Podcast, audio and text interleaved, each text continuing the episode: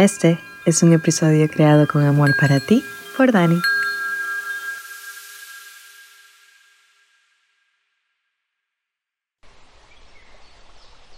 Hola, bienvenidos a un nuevo episodio de Palabras Abrazos.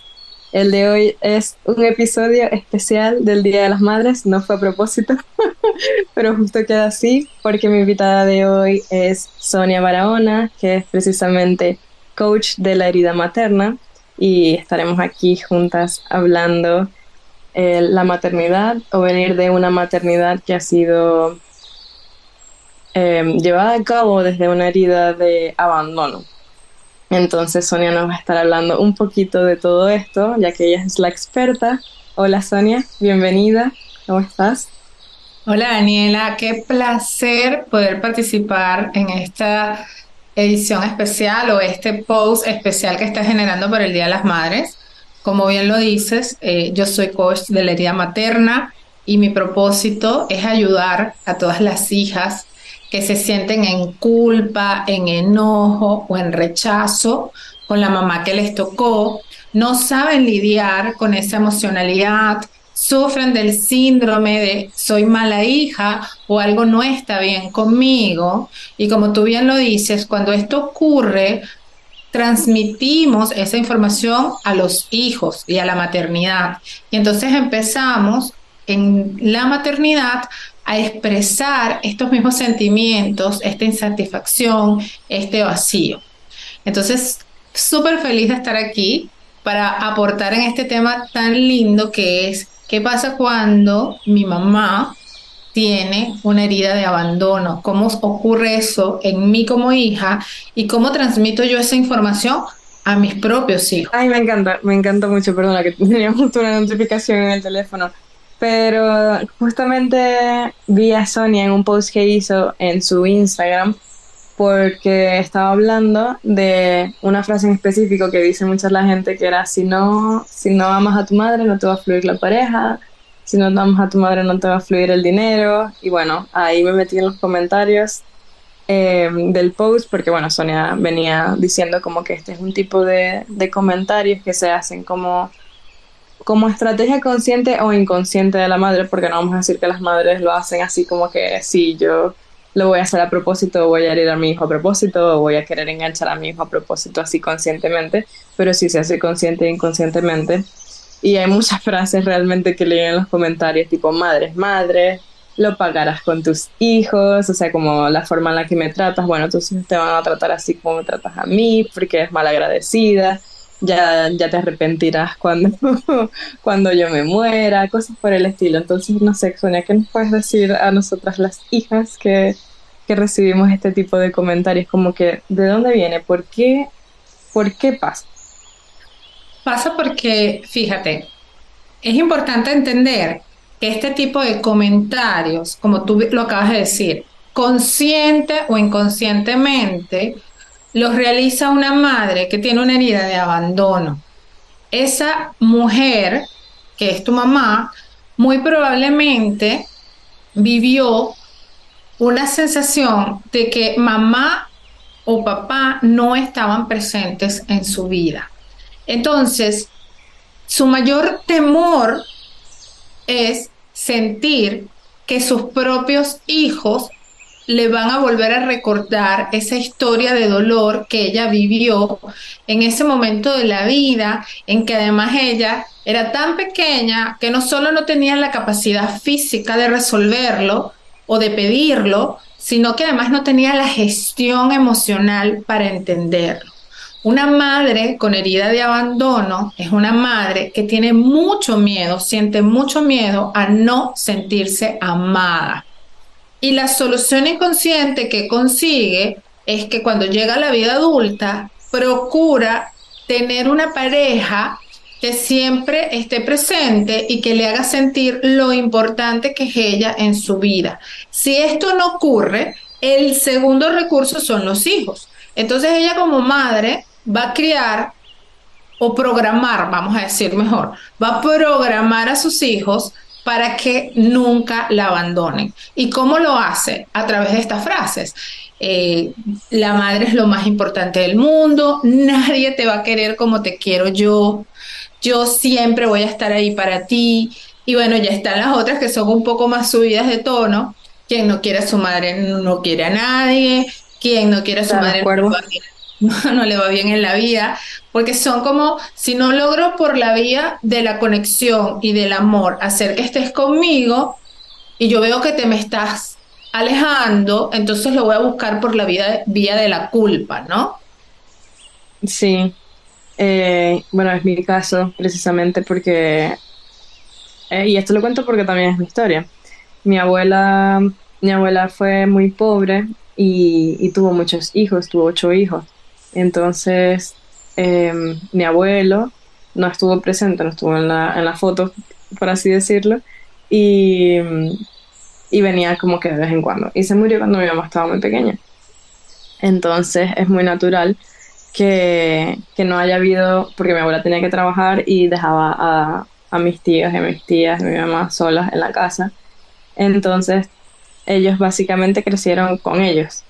Y un niño obviamente no puede enseñar a otro niño a, sentirse seguro, a autorregularse, al contrario, pues la cultura que hubo fue de, de que era un niño que no estaba regulado emocionalmente y que no, no, tenía que ser un padre o no tenía que ser una madre, le tocaba criar a otro niño.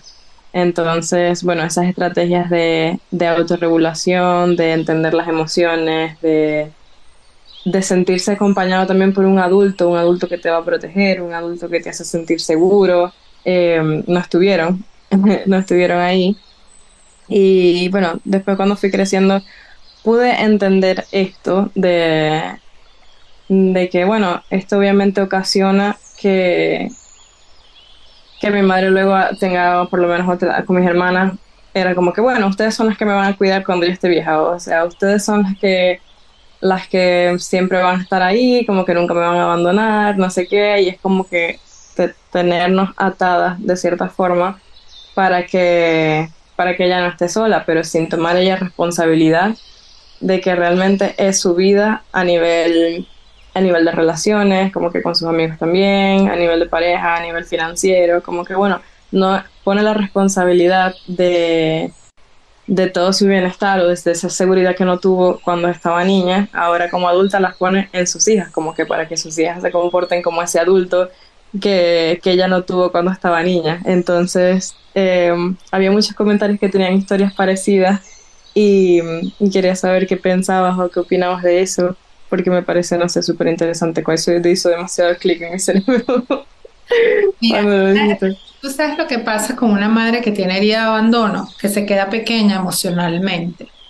Y a pesar de que es madre, básicamente en el momento que descubre que sus hijos pueden asumir el rol de adultos o sus hijas pueden asumir el rol de adultas, ella vuelve a esa emocionalidad de niña con mucho confort y empieza a poner en sus hijos la carga de llevar la responsabilidad de su vida. Y por eso es que dice, nunca me abandonen, ustedes se van a encargar de mí cuando sea mayor, este, eh, yo los necesito, visítame, estoy sola. Una madre con herida de abandono le tiene mucho, mucho miedo a la soledad y, y siempre hace reclamos acerca de este yo no te importo, casi no me llamas, me siento sola, porque justamente ese es su mayor fantasma, ¿no? O sea, sentir que en algún momento de la vida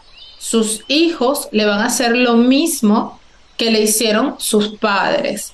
Entonces, por eso es que todas estas frases que al final quiero que, quiero que lo entiendan no es que mamá te quiera hacer daño, no. Es que mamá está hablando desde sus propias heridas, desde sus propios miedos, desde sus propias inseguridades.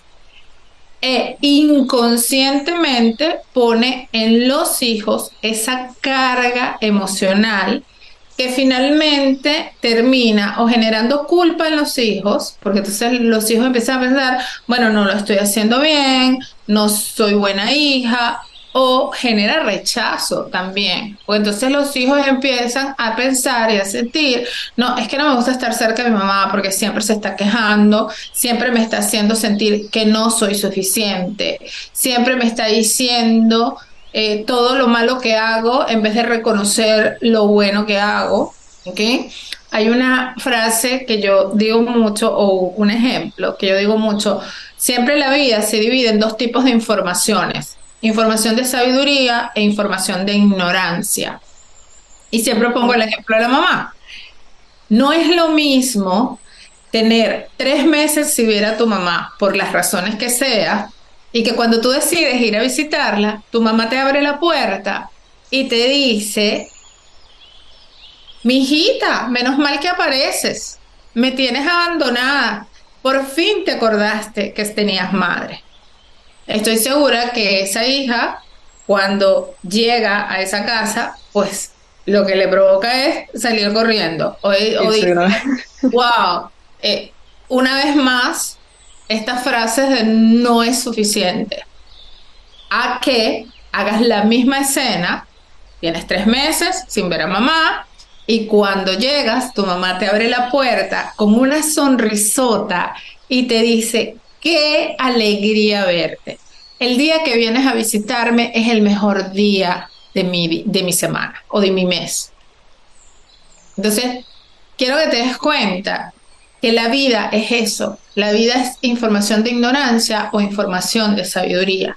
La gente habla, información de ignorancia es cuando la gente habla de su dolor, de aquello que no logra resolver dentro de sí misma y lo transmite, lo esparce a su alrededor. Ahora, nosotras, siempre como hijas, podemos tomar la decisión consciente de si vamos a trabajar con información de ignorancia o con información de sabiduría. Yo podría ser la hija que al recibir esa información digo, no, no la soporto, no la voy a venir a visitar, a mí siempre se me olvida esto y taca, taca, taca, taca, y empiezo a discutir con ella y en vez de que la velada sea agradable, se vuelve un, tú me dices, yo te digo, tú me dices, yo te digo.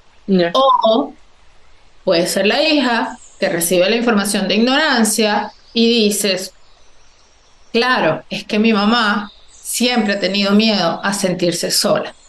Déjame esta hora que voy a compartir con ella, que sienta que no está sola, que cuenta con mi compañía.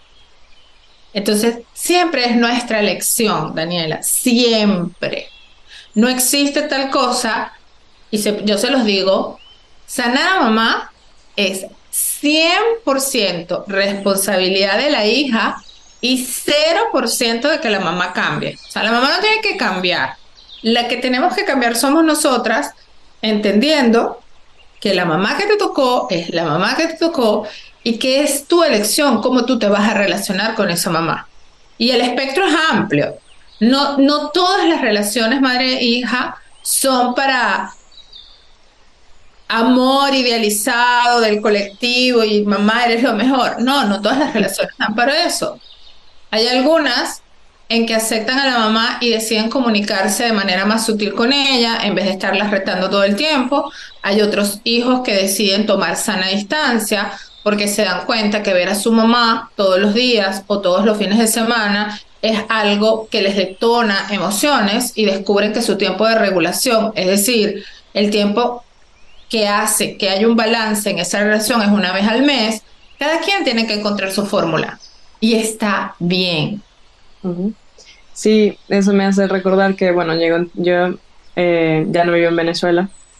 Cuando vivía en Venezuela, eh, que vivía en la misma ciudad que mi mamá, tenía que ir mm, una vez al año, dos veces al año, porque después de que iba un día, me tomaba un mes completo o un mes y medio, algo así, volver a, ser una persona normal, porque me detonaba tantas cosas emocionalmente que pasaba, o sea, la primera semana me la pasaba llorando, sintiéndome culpable, o, o sintiéndome estresada, o volviendo a repetir las mismas cosas que me decía. Entonces, ese espacio de regulación, obviamente ya cada vez más pequeño, mientras más entiendo, y eso que dijiste creo que me parece como que lo mejor que se puede llevar una persona que escucha esto, que no depende de que tu madre cambie, porque no es responsabilidad de tu madre cambiar por ti si ella quiere cambiar, si le parece bien, si, si pasa por obra y gracia de Dios, qué bueno, sea se recibe con los brazos abiertos, pero no, no puedes estar esperando, o sea, no podemos estar esperando a que pase porque no tenemos control sobre eso, entonces literalmente es vivir frustrada por, por esperar algo que, que no sabemos si va a pasar o no va a pasar y es volver a a caer en lo mismo cuando nos damos cuenta de que vuelve a repetirse el patrón de que te vuelve a decir la misma frase o te vuelve a tratar de cierta forma en la que pasa tus límites o, o no, no, no hay el resultado que tú estás esperando que haya, pues ya eso te frustras a ti mismo. Es como que tú te pones en esa posición de vulnerabilidad en la que estás esperando algo y no, no va a pasar. Entonces es básicamente, creo que también con tus programas en creo que son especiales para eso, como para que obviamente tú puedas aprender a regularte y más allá de regularte, entender que todo tiene, o sea, todo depende de ti. Y no es con tu madre solamente, supongo, obviamente, todo depende de ti en todos los aspectos de, la vida y en cómo, cómo veas las cosas. Si es puede ser con los lentes sucios, los lentes limpios, ya, ya ahí es tu decisión, pero me gusta mucho porque el Día de la Madre para mí siempre fue un, un detonante, por así decirlo, porque yo veía en Instagram todo el mundo amando a sus madres, todo el mundo abrazando a sus madres, todo el mundo era como que madre, no puedes ser la persona tan increíble que eres, siempre me apoyas y me dices las cosas más increíbles del mundo y es que estás ahí para mí siempre y no sé qué, y yo, pero no entiendo por qué, no entiendo por qué todo el mundo tiene una madre tan increíble, lo mejor del mundo, o es que están diciendo todas mentiras o es que cómo puedo ser yo sola. Pero me parece muy lindo que después de hablarlo con amigas y después de ver tu comunidad que es tan bonita y que está llena de gente que pasa por lo mismo, que no soy yo sola, que es mucha gente la que también siente o ha pasado por este tipo de, de, cosas, mm, más allá de una madre con herida de abandono, madres que, que infligen culpa en los hijos, que, que, mm, buscan que vivas eh, acorde a sus expectativas. Entonces, no sé, para, para estos días o para realmente en, en líneas generales, ¿cuáles son tus tres mayores consejos para las personas que, que están pasando por esto y que realmente se ven triggeradas? No, no, me acuerdo esa palabra, o sea, como que se, se les activa el sistema. sí. Ya, sí, correcto. Fíjate. cada vez que van a ver a sus madres y más que todo también en esta fecha, creo que es una fecha muy importante, o sea, creo que es una una fecha muy importante para poner este episodio porque muchas, va a haber muchas reuniones. Entonces, en esas reuniones o en esas veces que, bueno, nos toca otra vez hablar con nuestras madres o nos toca otra vez visitarlas, ¿cuáles son esas herramientas que nos puedes dar para, para sobrellevar mejor la situación y que sea más pacífico y que sea más amoroso eh, por ambas partes? Ok, quiero que te des cuenta que el Día de la Madre es un día emocionalmente eh, desafiante, vamos a decir, emocionalmente desafiante para todos estos hijos que sienten que no tienen una buena relación con la mamá que les tocó. ¿Y por qué? Porque hay una idealización del colectivo en donde la relación entre madre e hijos debe ser una relación armoniosa, amorosa, fluida, única y excepcional. Y sí, es verdad que ese día, cuando tú te levantas en la mañana y abres tu red social favorita, como lo haces todas las mañanas, capaz, cada mensaje que dice, eres madre, es la mejor, eh, mamita linda, te amo hasta el infinito, gracias a Dios por la madre que me tocó, es como un puñal para aquellos hijos que sienten que su relación no es buena. Y es natural, como ser humano, que te preguntes qué está mal conmigo, porque yo no puedo sentir estas emociones por mi madre, quiero cambiar mi madre porque la mía como que salió defectuosa o será que yo estoy defectuoso y no puedo hacer esa conexión. Esto es normal. Lo que quiero que se lleven es primero que entiendan que esto está basado en una idealización y esa idealización duele tanto porque nosotros somos el producto de idealizaciones del colectivo. La idealización con el tema de la pareja, la idealización con el tema de los hijos, cómo tienes que ser tú como madre con tus hijos, etcétera, etcétera. Aquí el punto es que de pronto tú puedes tener varios hijos y a lo mejor con uno no te llevas tan bien, pero con otro sí. O si la pareja no te funciona, tú la puedes dejar y te puedes buscar otra pareja. Pero la mamá que te tocó no la puedes cambiar. Entonces, esto es una historia que obviamente duele mucho porque esta no hay alternativa. Estás atrapado y sin salida.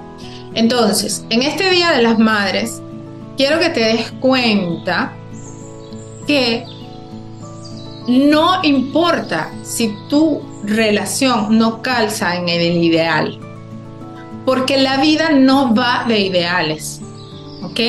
La vida va de lo que tenemos y qué hacemos o cómo vivimos lo que tenemos. Mi primer consejo es, escúchate, pregúntate realmente, ¿qué quiero yo hacer este día? No lo que dicen, no lo que deberían, no lo que se espera. Porque el tema aquí es que si tú todo el tiempo estás tratando de calzar en el ideal, obviamente te vas a sentir frustrado o frustrada, porque entonces te vas a dar cuenta de que no calzas. Es como tratarte de poner un zapato que no es tu talla. O te quedan los pies, o pies volando o te quedan los dedos así. Entonces, primero preguntarte qué quiero yo, qué siento yo, qué es realmente lo que quiero hacer yo este día. Habrá quien diga, bueno, quiero estar un ratico y ya por cumplir. Habrá quien diga, honestamente no me provoca ir. No quiero ir. Por ahí me escribía alguien. Tengo que comprar un regalo, pero no quiero comprarle nada. Estoy en incoherencia. O sea, estoy haciendo algo por complacer al otro, pero algo que realmente no nace de mi razón.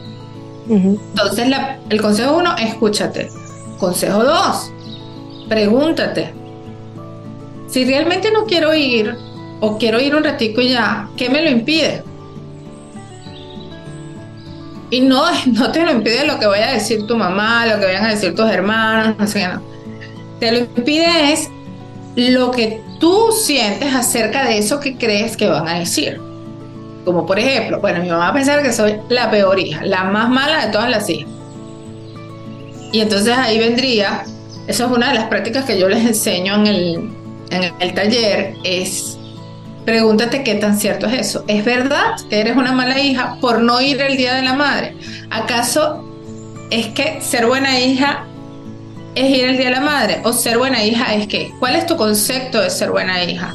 Porque muchas veces la incoherencia viene de que tú caes en historias que no tienen nada que ver con tus verdaderos temas, ¿no? O sea, para mí, ser buena hija no es ir a, ver a mi mamá el Día de la Madre.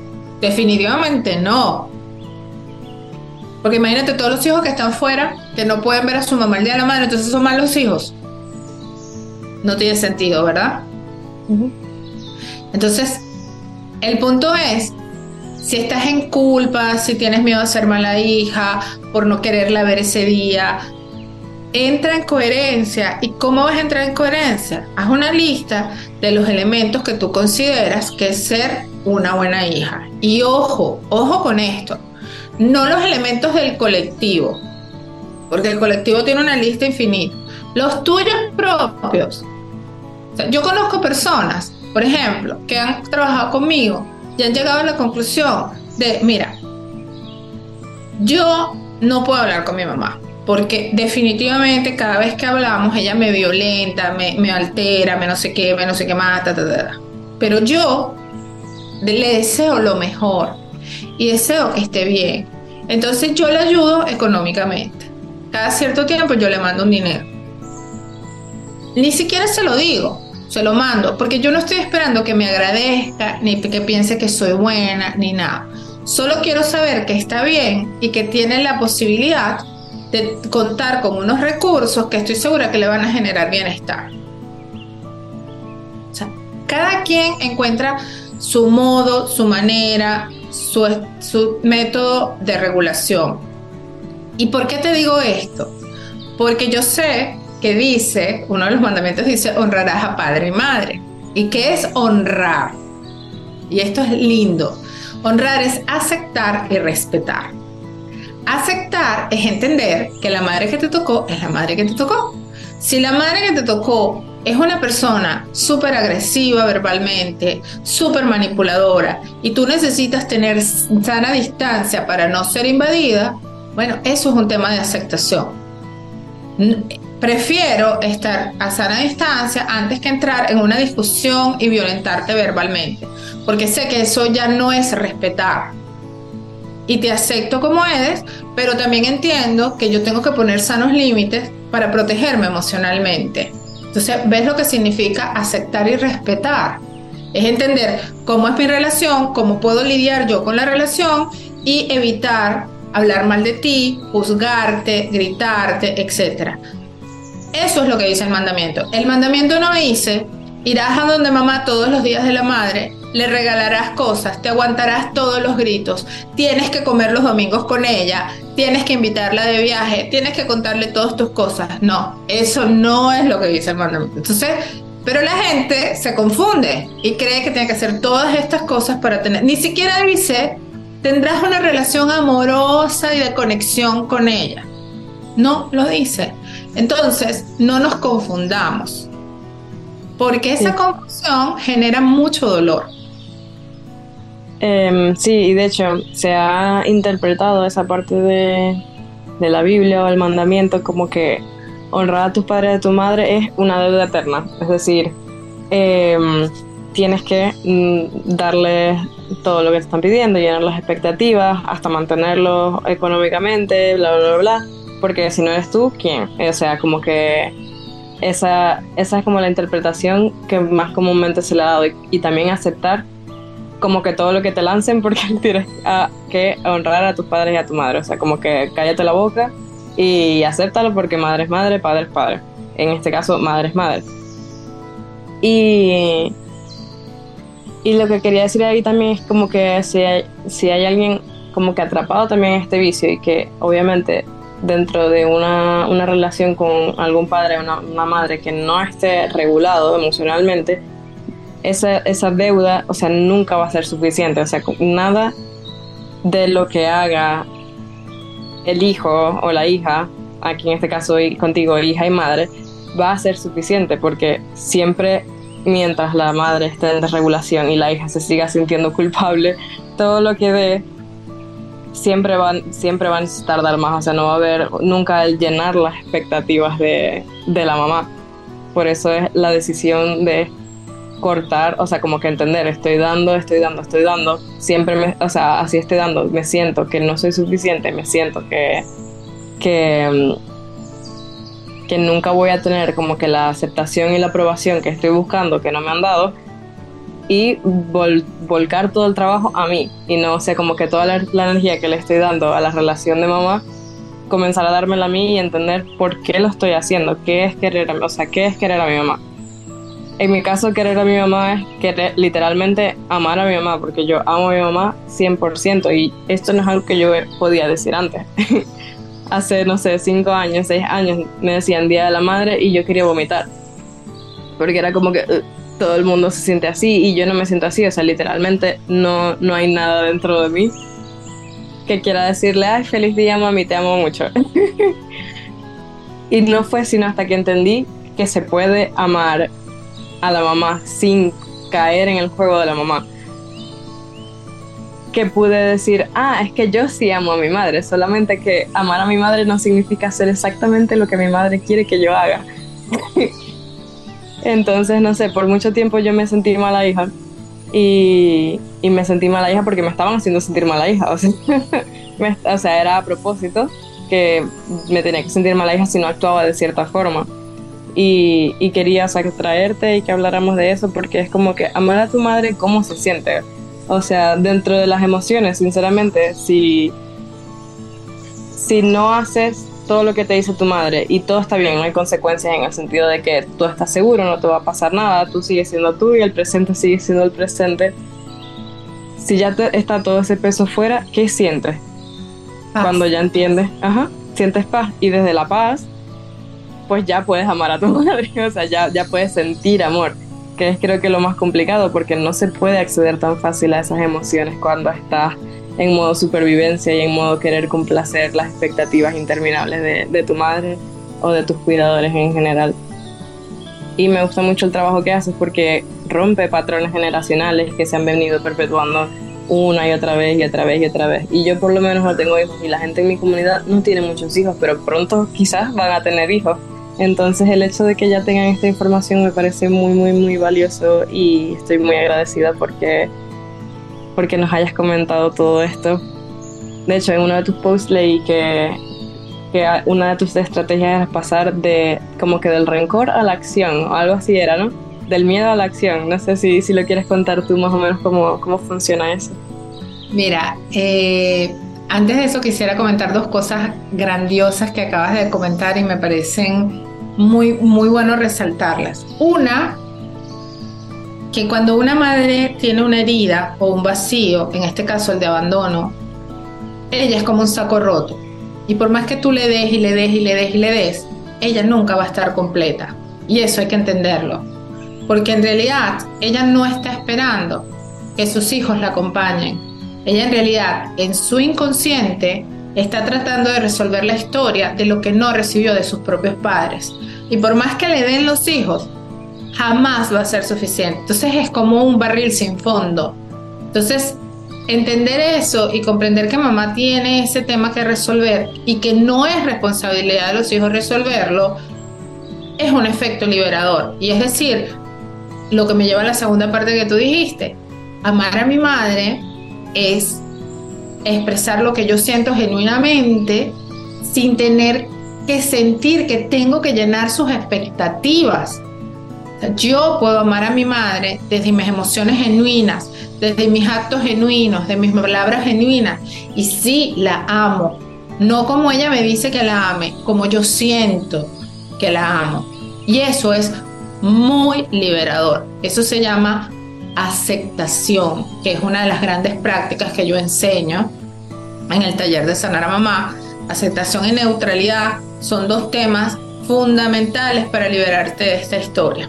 Ahora, esta técnica que tú, que tú comentas, ahora sí. Nosotros tenemos nuestras propias historias como hijos o como hijas, ¿ok? Nuestros propios vacíos, nuestras propias carencias, porque ¿qué es la herida materna? La herida materna es la sensación de vacío que siente el hijo o la hija porque siente que algo le faltó de mamá en su proceso. Entonces yo siento que a lo mejor no tuve los abrazos, el cariño, la contención, el apoyo que hubiese querido o que todavía quiero de mi mamá. Entonces vivo la vida desde ese vacío. Entonces sí, ese vacío genera mucho miedo.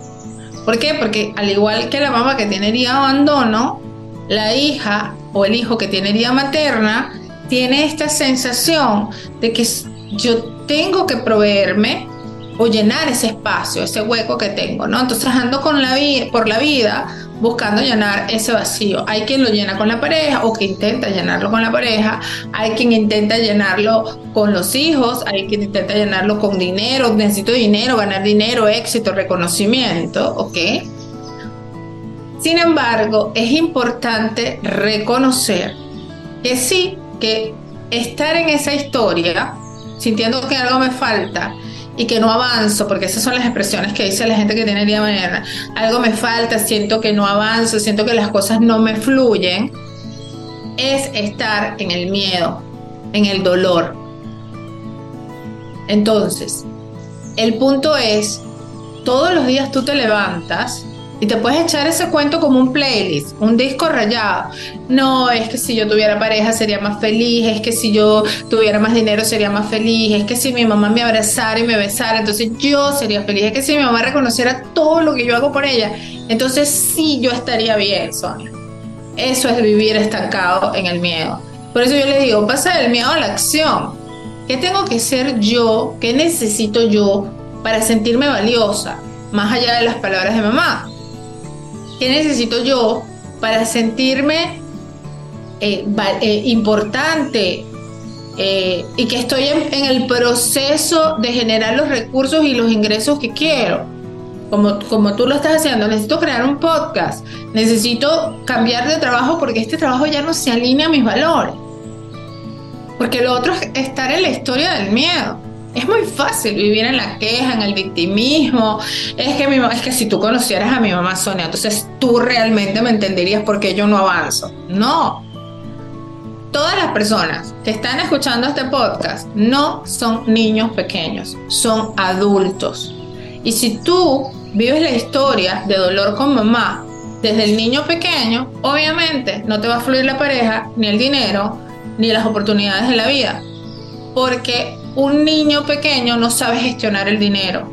Una niña pequeña no puede tener una relación con un hombre porque no se corresponde. Entonces quiero que te des cuenta desde qué lugar estás viviendo la vida. Estás viviendo desde el, niño que no recibió lo que espera de mamá o desde la adulta que eres hoy en día y que tiene a su disposición un montón de oportunidades, un montón de posibilidades. Un montón de recursos. Y un montón de recursos, pero que solo lo puedes abordar desde la adultez. No desde la persona, desde la adultez y desde estar sano. Porque incluso si eres adulto pero estás herido, pues como la vida, ¿no? Si andas por ahí la vida cojeando, pues obviamente no estás disponible para recibir tantas cosas, ¿no? Sí, y, y, algo importante por si hay alguien escuchando esto que, o sea, se puede decir fácil, pero sabemos que en la práctica lleva su tiempo y lleva su, lleva como que también verle la cara a esas cosas que nos hirieron mucho eh, en determinado momento y no es como que de un día a otro como, ah, sí, voy a, me despierto hoy y paso y ya soy una adulta y luego la herida que tuve de niño no me duele más. Entonces creo que es importante también eh, no sé, para que le interese, pues que investigue eh, cómo sanar el niño interno. En, por cada quien conoce su historia, pues cada quien puede buscar qué cosa le faltó a su niño interno y qué, qué no sé, meditaciones, qué cosas tiene que hacer al momento de, de darle a ese niño desde el adulto lo, que, lo que le faltó para poder hacer esto. No sé si tú haces eso en los talleres, Sonia. Bueno, mira, yo trabajo mucho con el adulto, o sea, yo a mí llegan muchas muchas personas como infantilizadas, les digo yo, esa es la frase que yo utilizo. O sea, son gente adulta con emociones pequeñas, de, gestión emocional de niños. Y lo primero, el primer electroshock que yo les lanzo ahí es, bueno, aquí todos tenemos que crecer. Y entonces, eh, tenemos una dinámica en donde vamos contando el, por qué estamos ahí, qué queremos, no sé qué, y, en ese instante yo los llevo a salir del niño al adulto, ¿ok? Y le digo, ¿quién realmente está enojada eh, con mamá porque mamá siempre me critica? O sea, la adulta o la niña, porque cuando desde el adulto, y yo siempre te llevo al adulto, nosotros desde el adulto tenemos cientos de evidencias de que somos capaces. Lo que pasa es que hay un tema que cuando nos relacionamos con mamá nos ponemos pequeños. ¿Ok? Y si no estamos muy despiertos, nos pasa inconscientemente. Por eso es que la gente dice, a pesar de que me propongo no discutir con mi mamá, cuando me veo con ella, termino peleando. Pero ¿quién pelea? ¿La adulta o la niña? La niña, porque la niña no tiene gestión emocional, no tiene regulación emocional. Entonces, es súper importante entender que sí, nosotros fuimos unos niños que tuvimos una gestión emocional de acuerdo a nuestra edad, pero hoy en día ya no somos esos niños. Eso no es verdad. Si tú entiendes eso y tú logras, porque el cerebro funciona por evidencias, nuestro cerebro necesita evidencia para hacerlo diferente y para dejar correr esos programas que ya no funcionan. Entonces, si tú le muestras a tu cerebro suficientes evidencias de que tú tienes una gestión emocional diferente en ciertos aspectos de tu vida, que eso es lo que yo hago, entonces esa persona empieza a decir, ah, bueno, pero es que yo no siempre tengo que reaccionar dándome la vuelta y dejando la palabra. O yo no siempre tengo que reaccionar llorando, que es gestión emocional de niño. O yo no siempre tengo que reaccionar eh, eh, insultando al otro, porque yo en otros momentos de mi vida, cuando he sentido que las cosas van difíciles, he hecho otras cosas y me ha resultado. Yo conozco gente que dirige 10 personas, 50 personas, gente que lidera posiciones altas y cuando se relaciona con su mamá está pequeña. No más le muestras las evidencias de cómo se gestiona en su vida adulta, es capaz, porque el cerebro es una máquina increíble, de llevar esa gestión emocional de la adulta a la relación con mamá o a la relación con mis hijos, porque a veces incluso las madres se ponen chiquitas con sus propios hijos y se pone es inconsciente, no es consciente, ¿ok? Sino que es como tú dices, te tocan esos puntos de dolor que te llevan directamente a esas memorias de cuando eras niña y es como que haces un pase de la adulta que soy a la niña que era y me gestiono desde la niña. Sí, exacto. Eh, o sea, me ha pasado mucho. nada, lidiando con adultos también, es como que la, veo las reacciones que, que, salen y es como que, bueno, es como si estuviera hablando con un niño y es precisamente porque no, o sea, no tengo conocimiento de, de su historia o lo que sea, pero no sabes qué puntos están tocando en cada persona que les detonan el volverse a, volver a, ponerse como niño. Yo creo que es responsabilidad entonces de cada quien y, nos pasa a todos, la verdad. cada quien persona que... pasa. Sí, sí, no, a mí también. O sea, hace nada me pasó que por lo menos, y en temas diferentes, por lo menos conmigo, cuando es momento de hacer los taxes, los impuestos, cosas por el estilo, yo es que me vuelvo tonta.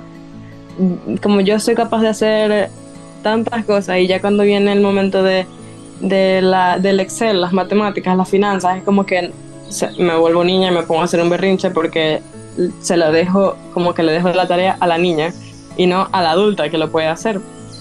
Y eso pues obviamente los padres también eh, les pasa con sus hijos que yo tú le puedes decir a, tu madre o a tu padre X, Y, Z y eso de una les detona X herida y ahí, bueno, comienzan a reaccionar otra vez como niños. o nosotros comenzamos a reaccionar como niños. Creo que es, algo obviamente de, lado y lado, no solamente que ellos reaccionan así o no solamente que nosotros reaccionamos así. La idea creo que es principal, paso número uno, es darnos cuenta, o sea, como que crear conciencia de cuándo pasa y con qué cosas pasa, para ya ahí pues tomar decisiones diferentes. Pero nada, me gusta mucho, me gusta mucho tenerte aquí, Sonia. Me encantó mucho esta conversación. No sé si quieres añadir otra cosa a, a, los que están escuchando. Yo lo único que podría decir es la frase que siempre les digo, mira, tu relación con mamá no tiene que doler. Sí es posible sanar la herida materna. Sí es posible relacionarte con mamá desde la aceptación y la neutralidad y la decisión depende 100% de ti. Sí.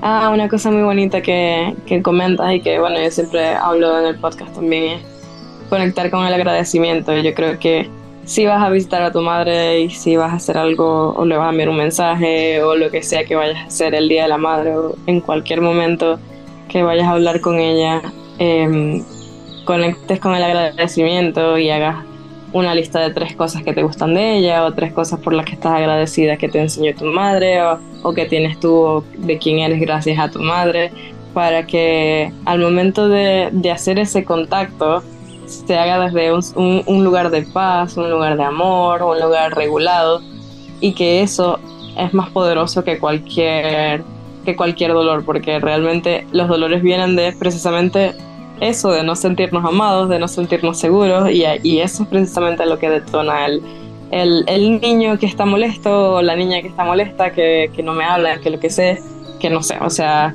la respuesta realmente a un mensaje que está enviado desde el amor es muy probable que sea también una respuesta amorosa. Entonces, quería también dejar eso por aquí y darte las gracias por estar aquí escuchando este episodio y que llegara a este momento. Eh, si te quieres despedir, Sonia, déjanos dónde pueden encontrar, tus redes, tu, página web, tus cursos, que obviamente los voy a dejar abajo en la descripción, pero para que nos los digas también. Bueno, mi Instagram es arroba Sonia con H intercalada punto, eh, punto academy, ¿ok? Ese es mi Instagram. Eh, mi página es www.soniabarahona.com y en Facebook igual me consigues como Sonia Barahona Academy. Entonces, bueno, yo te agradezco mucho, Daniela. De verdad que ha sido una conversación divina. Mm, me parece que eres una niña, bueno, una mujer, ya no eres una niña inteligentísima.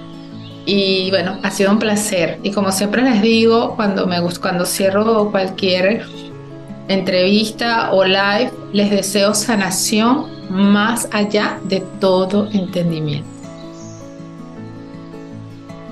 Gracias por parte de todos los que estamos escuchando, de verdad me encantó tenerte aquí, me hace muy feliz que, que me dijeras que sí, de hecho Sonia, eso era lo que le estaba diciendo, que Sonia tiene un montón de interacción y seguidores y, y no sé qué, y, y yo le escribí así como solamente por tocar la puerta y, y, me respondió súper amable, me respondió con, con, todo el cariño del mundo, diciendo como que sí, me encantaría estar en tu podcast, aunque no sé, me parece que dice mucho de quién es ella como persona, por si alguna persona quiere chequear su página y sus cursos también, que estoy segura que todos están hechos porque hablamos también antes de empezar esto y, y nos parecimos mucho en, en el porqué, en el el reason why de, de, por qué estamos haciendo estos proyectos y es básicamente el dar, el ayudar, ayudar a sanar y creo que confío mucho en las personas que, que se mueven desde este lugar más que el, ay,